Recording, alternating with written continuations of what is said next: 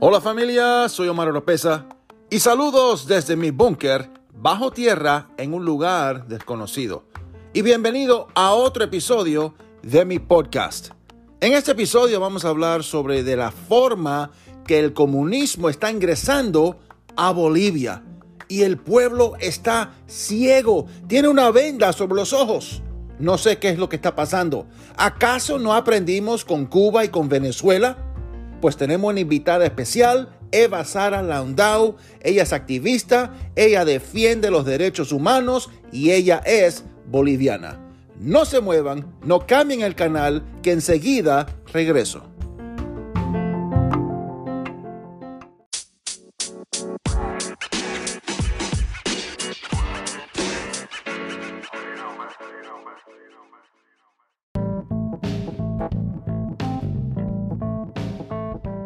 Muchas gracias por escuchar el podcast de Omar Oropesa. No se olviden de seguir a Omar Oropesa en las redes sociales, escuchar su música en las plataformas digitales y ver sus videos en YouTube. Visite el sitio web omaroropesa.org para estar al tanto de todas las novedades.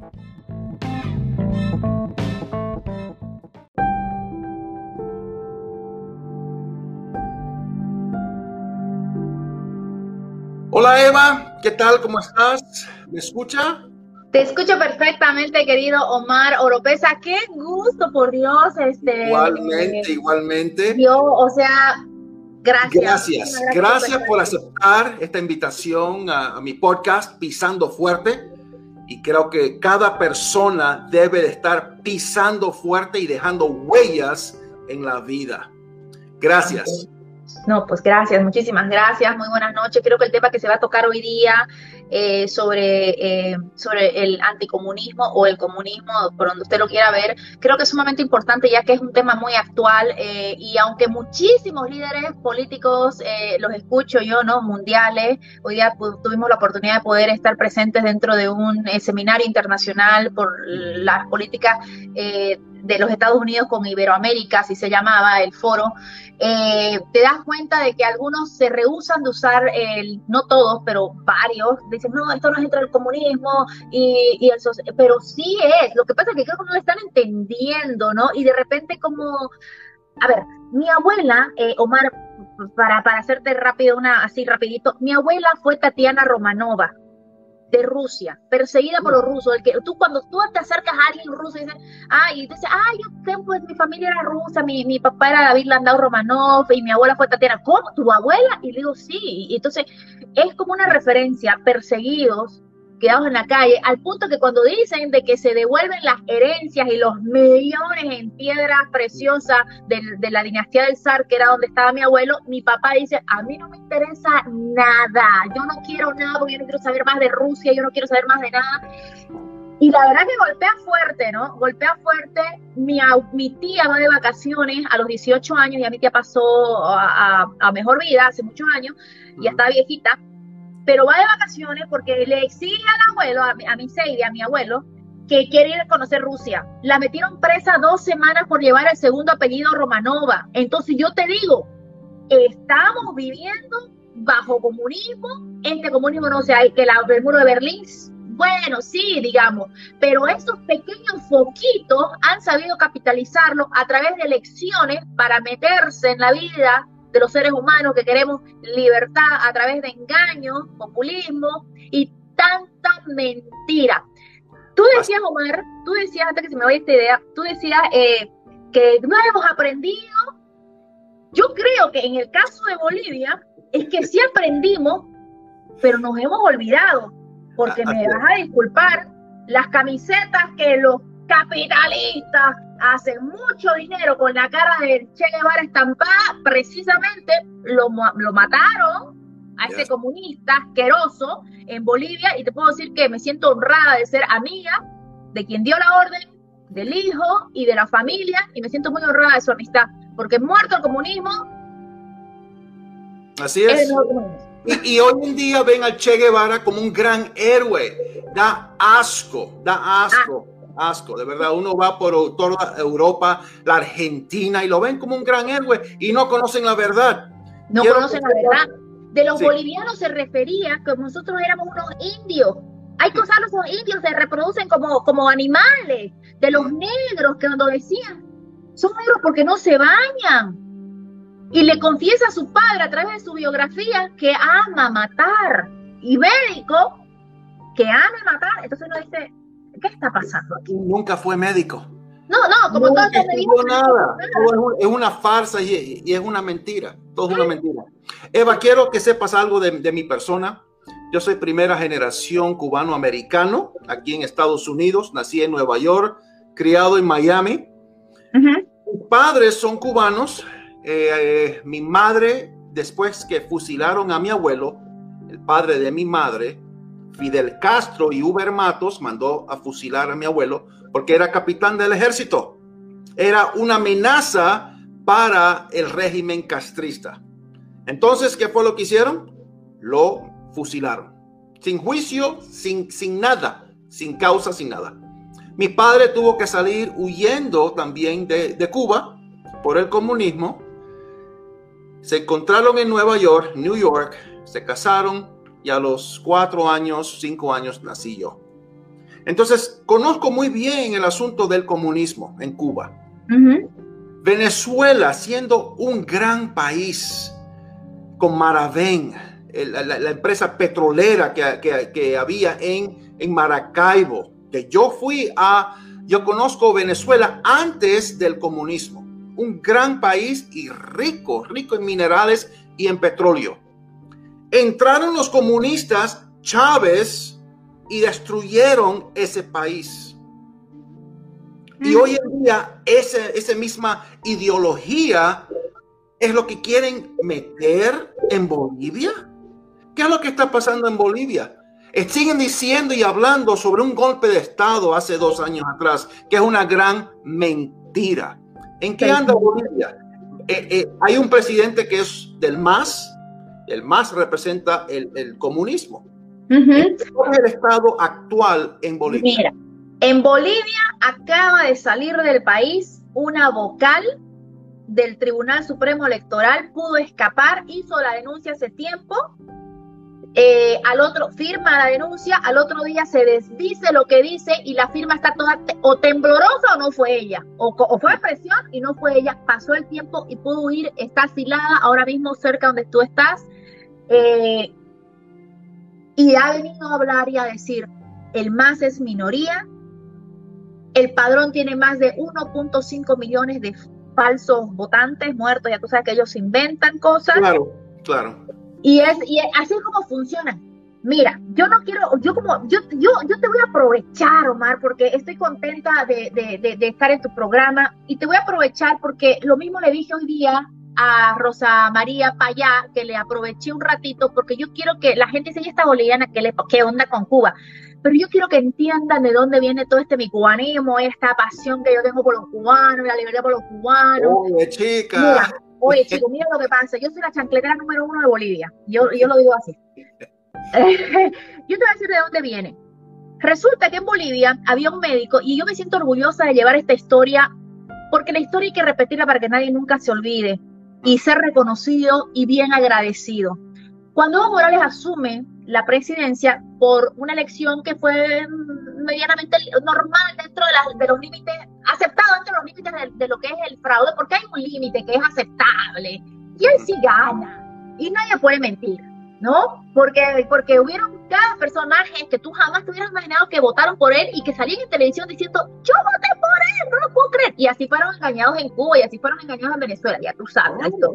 Entonces, ¿qué pasa con este médico?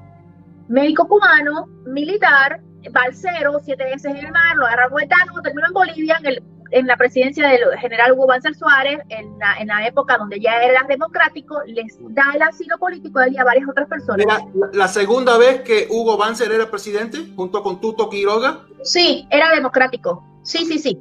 sí. Entonces, ¿qué pasa con Amaury Martino? Amaury Martino dice, coño, aquí está, esta, esta, cosa está jodida, está jodida, está jodida todo esto, esto es arroz con mango, y sabe lo que empieza a hacer, se empieza a meter a la prensa, a hablar, necesito un espacio, quiero decirle lo que estoy viendo, sabiendo lo que, las consecuencias que podía pasar.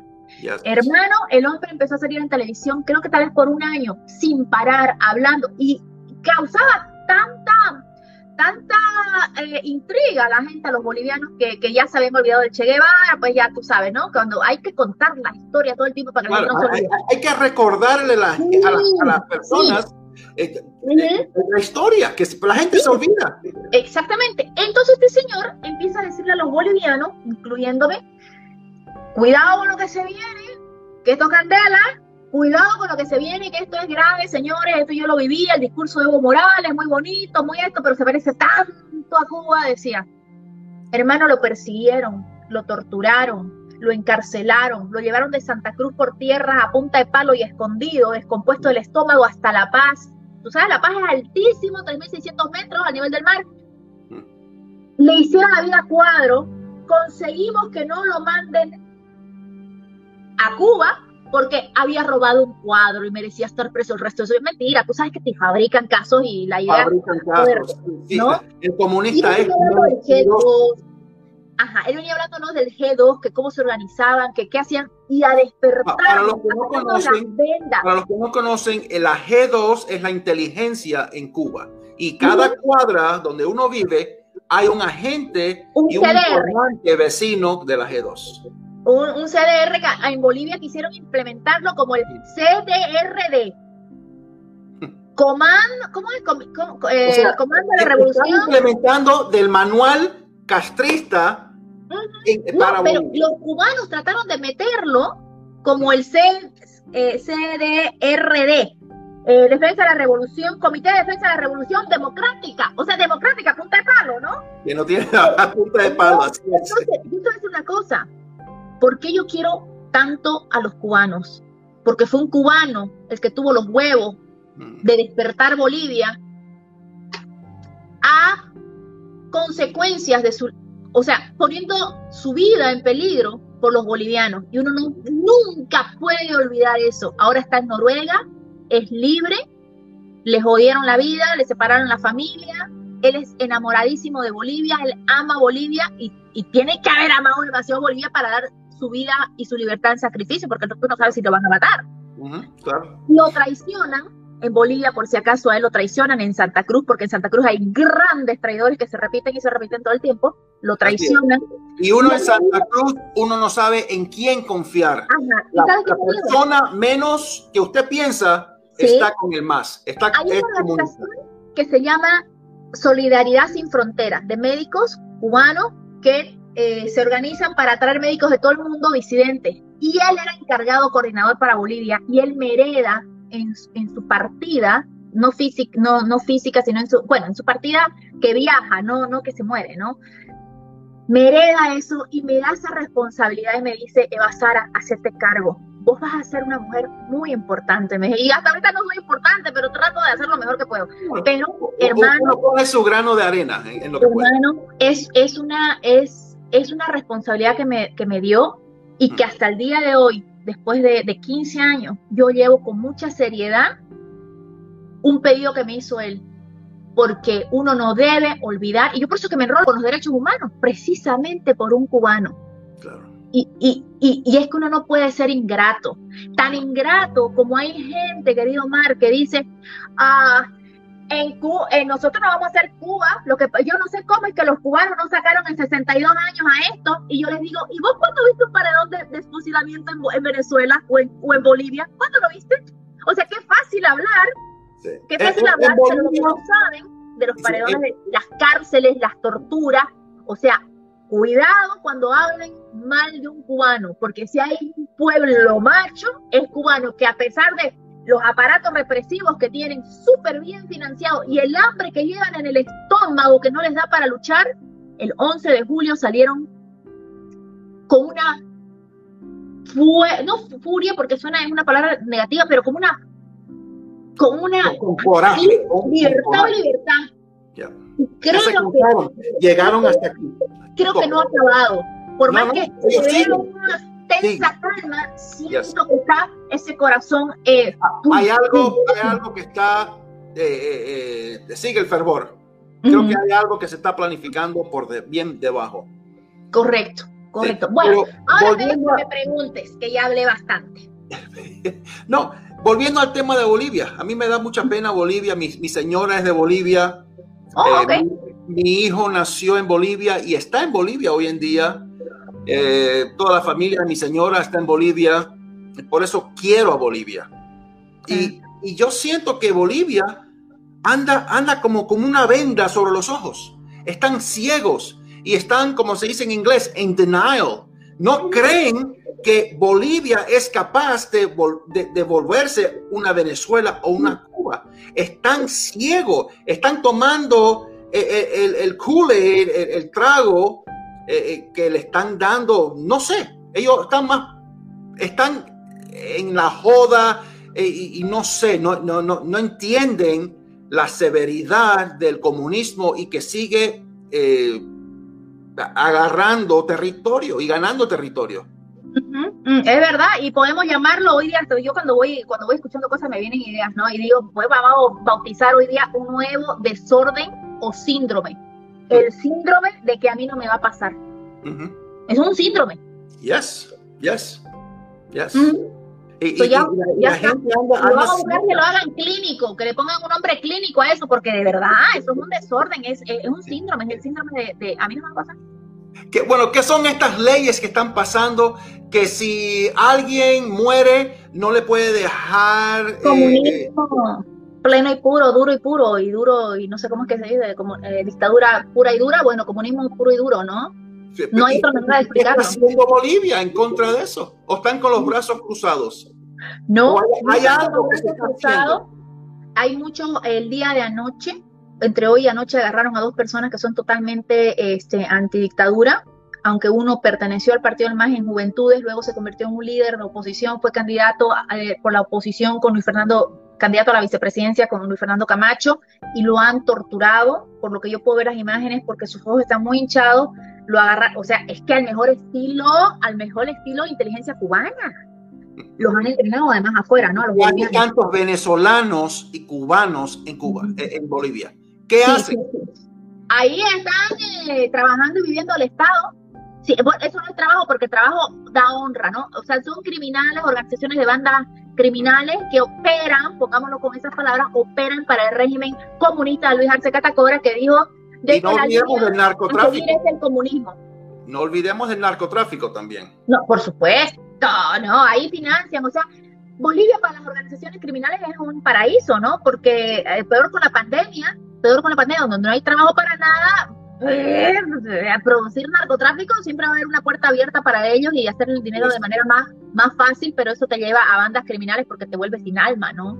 Claro, claro que sí. Y algo que quiero decir es de que el boliviano piensa que con el comunista, con el más, uno puede, puede dialogar, que con cartitas, con flores, con mucho amor. No, eso es en vano. Eso es en vano. Todos los asuntos de diálogo, eso es en vano. Hay una sola razón para dialogar con un dictador. Tiene que haber sangre. Lamentablemente, como dicen, por algún culo tiene que salir la sangre para que se acabe toda esta mierda. Pero te voy a decir una cosa, hermano. Eh, hay una sola razón para sentarte a charlar, no sé qué tipo de charla será esa, con un comunista, con un dictador. Lo único que puedes negociar con ellos es ¿cuándo te vas, hijo de puta? Es lo único. no, o sea, sin condicionar, ¿cuándo te vas? ¿Cuándo me dejas de joder? Y sabes que por último, ¿cuánto querés? Y andate, desaparece. Es, que, es que no me entra que una persona prefiera el comunismo en, en vez de vivir libre de decidir ir entrar a un supermercado y comprar lo que uno quiera a la hora que uno quiera y, si quiere abrir su propio negocio que sea propio de uno, capitalista. Pero están en contra del capitalismo. Porque si hay en, un país comunista, eso es del Estado. Sí, pero en Bolivia, si te fijas, el comercio informal es la gran mayoría. O sea, y eso es lo que yo les explico. ¿Cómo es que usted que tiene su aguayo puesto en el suelo vendiendo papitas y que venga al Estado y diga, sabes que de aquí para adelante esto para mí y esto, esto es para vos, pero como si yo lo sembré, lo coseché, lo esto, ay, welcome to the communism, right? Pero eh, es con educación, todo esto se acaba con educación y hay que seguir insistiendo, eh, pero la buena educación, ¿no? Digo en, en principio, porque a veces, eh, lamentablemente ahora escuelas, universidades y lugares donde uno debería ir a prepararse académicamente, lo que ves es un surderío y que a pesar que es que el comunista es así, que aunque vos le mostres la verdad, verdad, ellos van a inventar su propia narrativa. Ellos no, ellos no les importa la verdad. ¿No ves que dos años, dos años después siguen diciendo que fue un golpe de Estado en Bolivia? No de, mm, para agarrarlos por retarlos. No sean caramba. En la OEA sacó como menos de 300 pruebas de irregularidades, 260 y tantas. Nosotros, y digo nosotros porque yo trabajaba con ellos, los apoyaba en todo lo que yo les Yo no era parte de la organización, pero los apoyaba desde afuera y los voy a seguir apoyando siempre. 6.111 pruebas. O sea, en dos semanas encontraron más de 250 irregularidades. En dos años, 6.111. De lo que se puede encontrar, Omar. ¿Te puedes imaginar lo que... Evo Morales salió huyendo como una rata. Sí, señor. Una rata. Sí, señor. Y después tiene la cara dura de decir que fue un golpe de Estado. Sí, señor. Sí, señor. Y lo más triste, que como tú dices, que lamentablemente es mi gente y lo tengo que decir, duele, pero hay que decirlo, que ese muchachito chiquitito que, oye, yo mido un, eh, eh, cinco, ¿cuánto cinco? Un cuarto. Soy chiquitita, cinco pies, un cuarto, así, un pedazo de gente. Bueno, mi amigo Fernando tal vez es medio centímetro más grande que yo. Una cosita, una cosita. Lleno de coraje, de valor, de decisión que ni su papá sabía. Cuando él dice, le doy a Evo Morales 48 horas para que se vaya. Su papá dijo, está loco. ¿De qué está hablando este mío? Está loco. Y cuando su padre le reclama, él le dice, yo sé lo que estoy haciendo, porque yo hablé con Dios. Y él me dijo que este es el camino. Las cosas cuando, fue la, cuando fue a La Paz, se hubiera quedado allá en La Paz. Sí. y tomar control ahí. Yo he hablado con constitucionalistas y me dicen que había la figura de que él se hubiera podido quedar, pero quisieron hacer todas las cosas de la manera más transparente, más clara, de que no haya problema por lo que diga, por lo que diga otro país, como si a ellos les importara lo que nos pasa, pero por lo que diga otro país, prefirieron hacer todo como una tacita de leche y muy bonito y que terminó un gobierno de continuismo igual o peor de corrupto que el anterior. Yes. Y ahora estamos pagando las consecuencias. A mí me dicen, pero ¿por qué le dices Almagro todo? Porque si tú crees en Almagro. Yo no creo en Almagro. Por Dios, es mi amigo personal. Pero yo te voy a decir una cosa. Yo, me, yo te voy a decir una cosa. Podrá ser muy mi amigo, pero yo tampoco soy ciega. Pero ¿sabes qué les dejo yo la responsabilidad de decir? Luis, secretario, no digo Luis, le digo secretario, secretario, yo le dije, aquí están las pruebas, aquí están los, mira, aquí están la lista de 60 presos, son 62 ahora, hasta hoy día. En, un día subieron dos más. Digo, aquí está la lista, le he mandado todo, le he mandado todos los abusos, le he mandado todos los fraudes, le he mandado todo. Hmm. Si usted no dijo nada, usted es el cómplice, no yo. Yo voy a la autoridad que puedo llegar, pero de ahí yo no puedo tomar de ahí adelante está, en sus manos. ¿Sí? Ahora, hoy es 10 de diciembre año 2021. ¿Qué hay de aquí en adelante? De aquí en adelante hay una resistencia que por el arresto de Marco Antonio Pumar, una persona sumamente querida en Bolivia, sumamente querida en todo Bolivia, en todo el territorio nacional. Eh, bien, pienso que, que, esto va a generar el es eso que quedaron esos nueve días que estuvimos en paro y que la gente quedó con sabor a poco porque hubieron unas transacciones por debajo, porque nosotros tenemos nuestros rosales, nosotros tenemos también todos nuestros propios los traidores locales, ¿no? Entonces, eh, y lo dije y me acrillaron, me crucificaron, pero a mí no me importa, porque yo sigue, sigue para adelante, sigue para adelante. Un pueblo libre, hermano, Omar. Omar, ustedes son 62 años, carajo, no es que no haya un ejemplo, no es que no te puedas ver en, alguien, en Venezuela, no es que esto no pasó, entonces no sabemos lo que va a pasar y por pelotudos caemos porque es lo, que tú no conoces, eh, te arriesga. Pero claro, pero teniendo referencia, caramba, yes. Los venezolanos vendiendo en las esquinas de Bolivia caramelo, limpiando parabrisas, prostituyendo. En Colombia, en Colombia se están prostituyendo las niñas para poder sobrevivir, caramba. Sí, señor, un sí, problema señor. En Colombia. No es que no se sabía. Mm. Lo que pasa es que hay que echarle bola a eso, como dicen. Ya, así es. Así es creo que hemos llegado al final por el momento. Por el momento. Eh, eh, sí, mil gracias por sus palabras, por el ánimo. Fuerza, Bolivia. No, sé si les di ánimo o, más bien los de Jaime, pero yo lo que sí quiero es que tengan mucha fuerza, mucha fe, que si lo hicieron una vez los bolivianos las pueden hacer las veces que les dé la gana, siempre y cuando con los errores que uno comete madure y trate de no volverlos a hacer. Porque si no, nos vamos a seguir estancando. Y que no se dejen meter la mano en la boca que, se quiten la, venda, no confíen en ellos eh, y, el diálogo, ya basta de diálogo, porque con diálogo terrorista, con, esta gente no se dialoga. Solo para salir, solo para salir. Un fuerte abrazo, Eva. Y espero que, me des otra oportunidad de aquí a unos siempre, Siempre he querido más, siempre. Y como siempre les digo siempre a, a mi gente, antes de despedirme, lo que me deseen, a mí se los deseo mil veces más a ustedes, señores. Que Dios la bendiga, Eva. Que Dios la bendiga. Chao.